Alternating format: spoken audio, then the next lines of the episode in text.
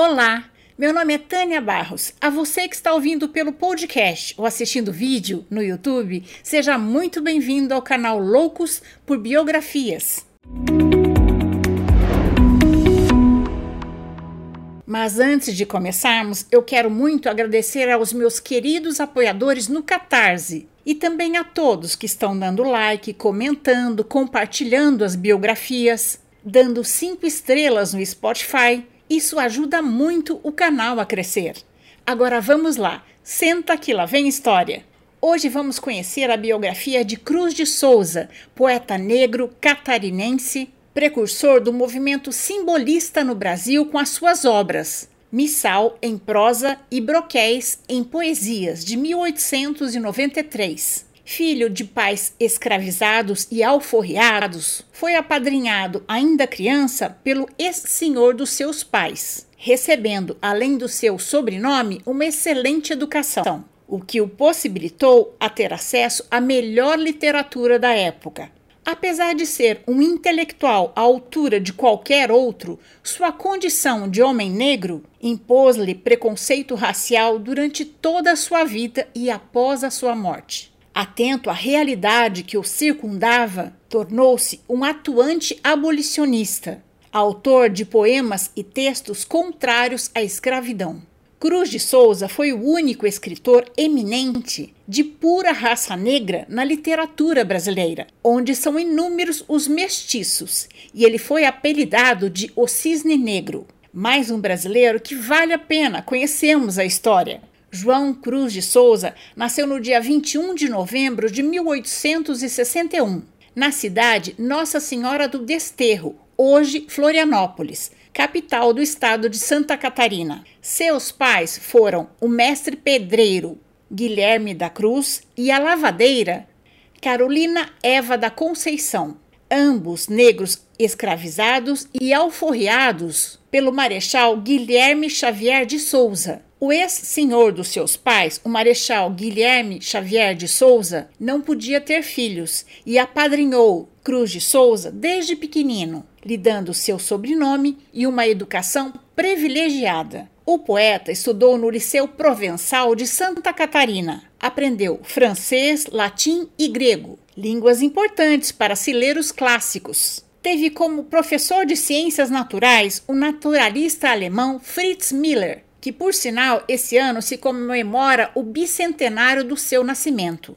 Então, deixo aqui a minha homenagem a Fritz Miller também. Miller trocava cartas e era amigo e colaborador de Charles Darwin. Muito inteligente, Cruz de Souza destacou-se em matemática e línguas estrangeiras, dominando cinco idiomas: francês, inglês, latim, grego e português. Além dessas áreas do conhecimento, o poeta era um leitor voraz. Em dado momento, ele leu as poesias de Charles Baudelaire e passou a admirar muito os mestres do simbolismo francês. A poesia simbolista é muito diferente da poesia parnasiana, que é mais descritiva, objetiva, como as poesias de Olavo Bilac, principal representante do parnasianismo em nosso país. A poesia simbolista é uma poesia enigmática que você tem que ler com todos os sentidos abertos para conseguir captar o que está por trás. Os simbolistas acreditavam que se o poeta nomeia tudo claramente, ele retira do leitor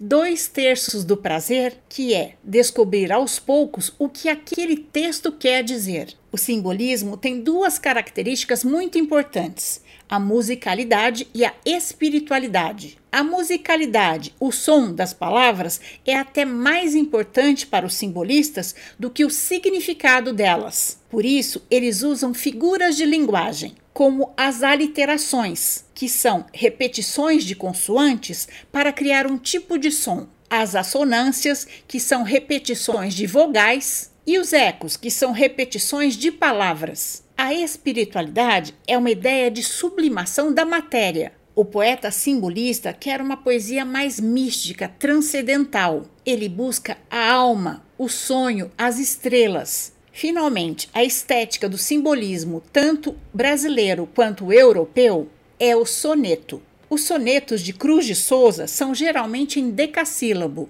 Ou seja, ele tem 10 sílabas poéticas em cada estrofe, em cada linha. É curioso notar em sua obra sua obsessão pela cor branca, mas no sentido da pureza. Quando ele estava com 16 anos, o seu protetor faleceu e ele teve que começar a trabalhar como professor particular e colaborava com vários jornais abolicionistas em Santa Catarina. O mais importante era o jornal semanal Colombo. Aos 20 anos, ele conheceu uma companhia de teatro e começou a trabalhar como ponto. Ele dava cola quando os atores esqueciam o texto e viajou pelo Brasil trabalhando nessa companhia. Ele aproveitava as paradas nas cidades e fazia palestras em favor da abolição. Sua imensa bagagem cultural não o privou de ser vítima do racismo.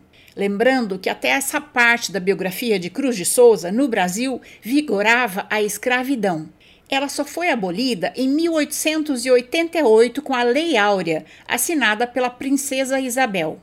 Enquanto Cruz de Souza era garoto, um molequinho negro recitando poesias era bonitinho, mas um adulto negro, mesmo falando cinco idiomas, querendo estar entre os brancos intelectuais, não era permitido. Ele chegou a cursar a faculdade de Direito e por diversas vezes foi reprovado pelo mesmo professor que não admitia que um negro pudesse saber mais ou igual a um branco. A polêmica foi tão grande que, num dado momento, isso foi levado para o Conselho de Professores, que avaliou que seu trabalho era muito bom e não tinha por que ele ser reprovado. Formou-se aos 22 anos e recebeu um convite para ser promotor público na cidade de Laguna, Santa Catarina, mas novamente sofreu com o racismo houve muitas manifestações racistas e preconceituosas da população da cidade que não aceitou ter um promotor negro.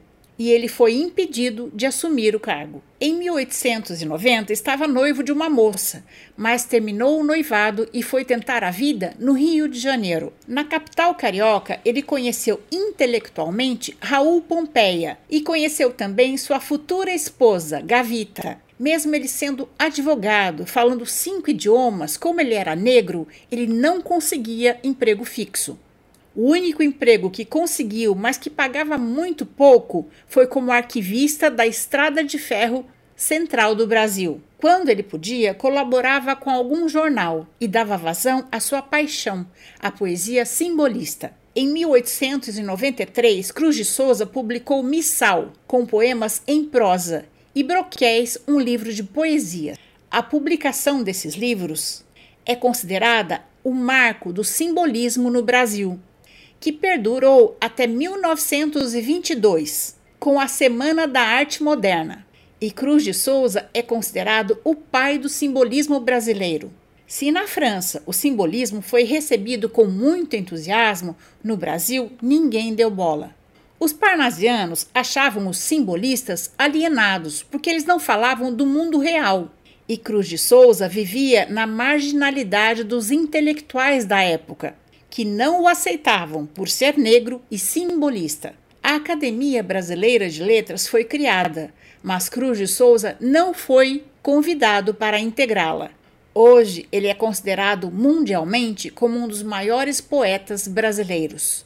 Em 1893, casou-se com Gavita Rosa Gonçalves, com quem teve quatro filhos. Como seu salário era muito baixo como arquivista, frequentemente ele tinha que recorrer aos amigos para conseguir sustentar sua família.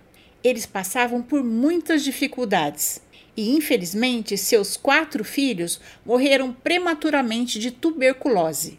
Após a morte dos seus quatro filhos, sua esposa Gavita começou a apresentar problemas mentais.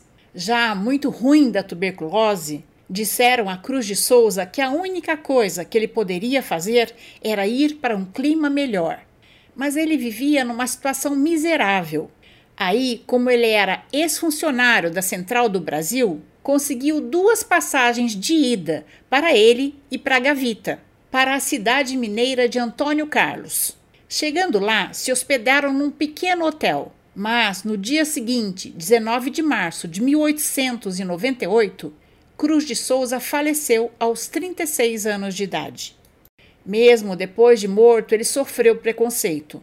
Seu corpo deveria voltar para Florianópolis para ser enterrado, mas, como ele era negro, os passageiros brancos não admitiram que o seu corpo fosse transportado no vagão de passageiros, mesmo estando morto, e ele foi levado no vagão que transportava animais, no meio dos estercos e tudo mais. Cruz de Souza só publicou dois livros em vida.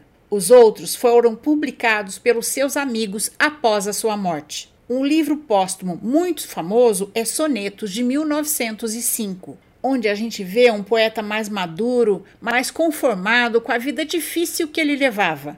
Os dois principais simbolistas no Brasil são Cruz de Souza e o poeta mineiro Alfonso Guimarães, que fala da morte de sua amada em suas poesias. E essa é a nossa história de hoje. Eu espero ter contribuído para que seu dia seja bom. Se você gostou, deixe seu joinha, faça seu comentário, avalie o canal com cinco estrelas no Spotify para que a gente possa continuar crescendo. E se puder, apoie o canal no Catarse. Esse apoio é muito importante para que eu possa continuar trazendo sempre novidades para vocês. Encontro vocês na próxima biografia do canal. Até lá!